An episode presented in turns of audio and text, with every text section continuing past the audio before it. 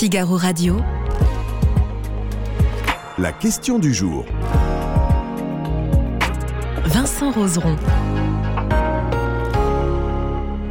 Que pourrez-vous acheter avec vos tickets resto dans le futur? Eh bien, c'est toute la question et le sujet d'une polémique dans laquelle le gouvernement essaye de se sortir depuis quelques jours.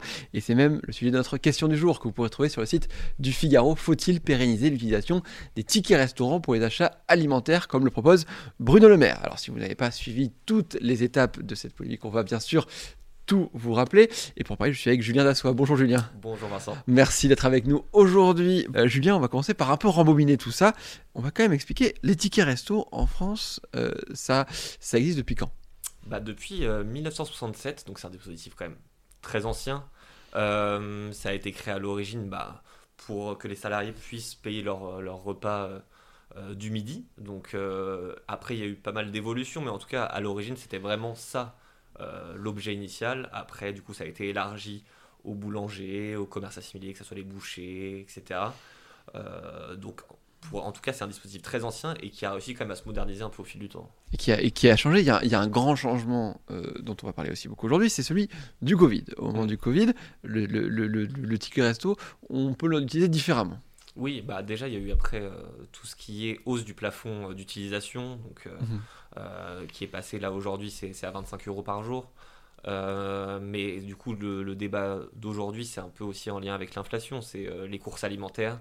Avant, c'était que utilisable pour certains types de courses alimentaires, donc ce qui était directement consommable, euh, tout ce qui est euh, sandwich, euh, salade composée, etc. Mhm. et, euh, et du coup, à la suite aussi de, de l'inflation, ça a été élargi à toutes les courses alimentaires. Sauf que là, euh, du coup, la, la- la dérogation s'arrête, à la- ça devait s'arrêter en tout cas à la fin de l'année. Euh, le gouvernement, du coup, a été pris un petit peu dans un tourbillon parce que, du coup, il y a eu pas mal de, de polémiques sur euh, Ah, on pourra plus les utiliser pour faire ses courses, etc.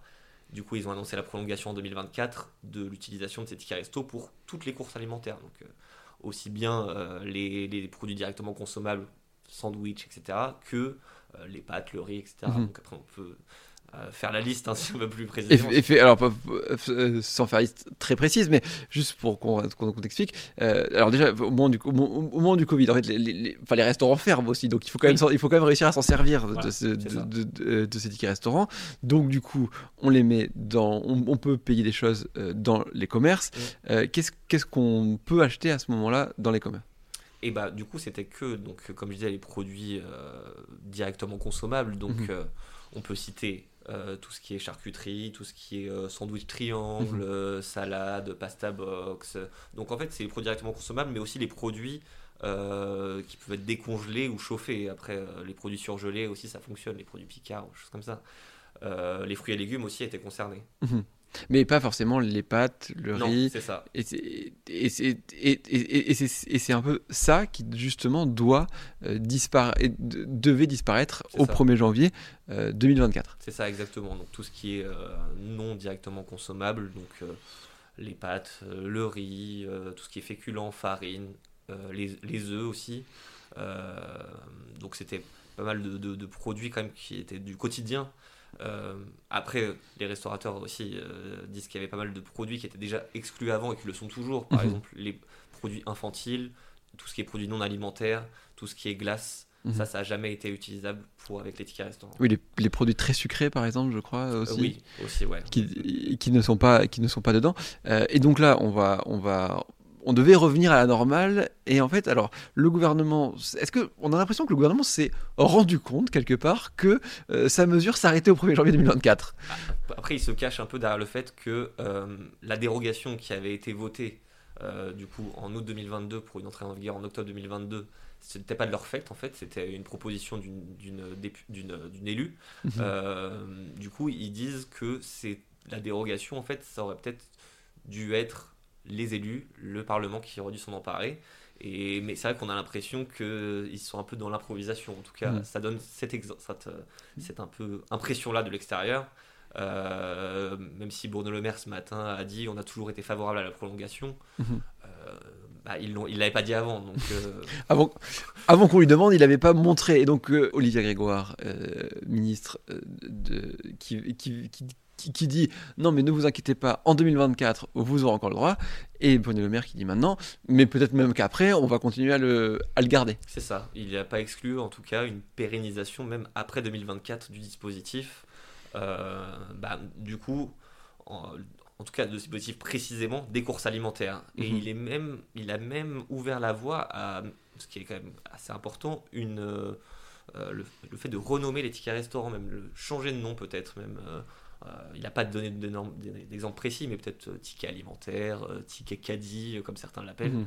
Quelque chose vraiment de qui changerait vraiment l'objet social presque du ticket restaurant. Oui, parce que ticket restaurant, quand on l'entend, on se dit bah c'est pour aller au restaurant. Et finalement, aujourd'hui, c'est plus vraiment le cas. Et on imagine d'ailleurs que les premiers concernés, que vous voyez sur ces images, d'ailleurs les restaurateurs, euh, ils doivent pas être très très contents qu'on leur dise bah en fait euh, ce qu'on utilise euh, chez vous, maintenant on va l'utiliser chez les autres. Bien sûr, parce qu'en en plus, ils, bah, ils disent que la grande distribution leur prend des parts de marché. Euh, là, j'étais au téléphone avec un, représentant des restaurateurs qui disait que rien que sur, euh, bah, depuis que cette mesure a été mise en place, donc ça fait un an à peu près, euh, pour les restaurateurs, c'est un manque à gagner de un demi-milliard d'euros. C'est ce qu'ils estiment. Qu'en fait, la, grande distribution leur a pris un demi-milliard d'euros de parts de marché des tickets restaurants avec cet élargissement du coup aux courses alimentaires.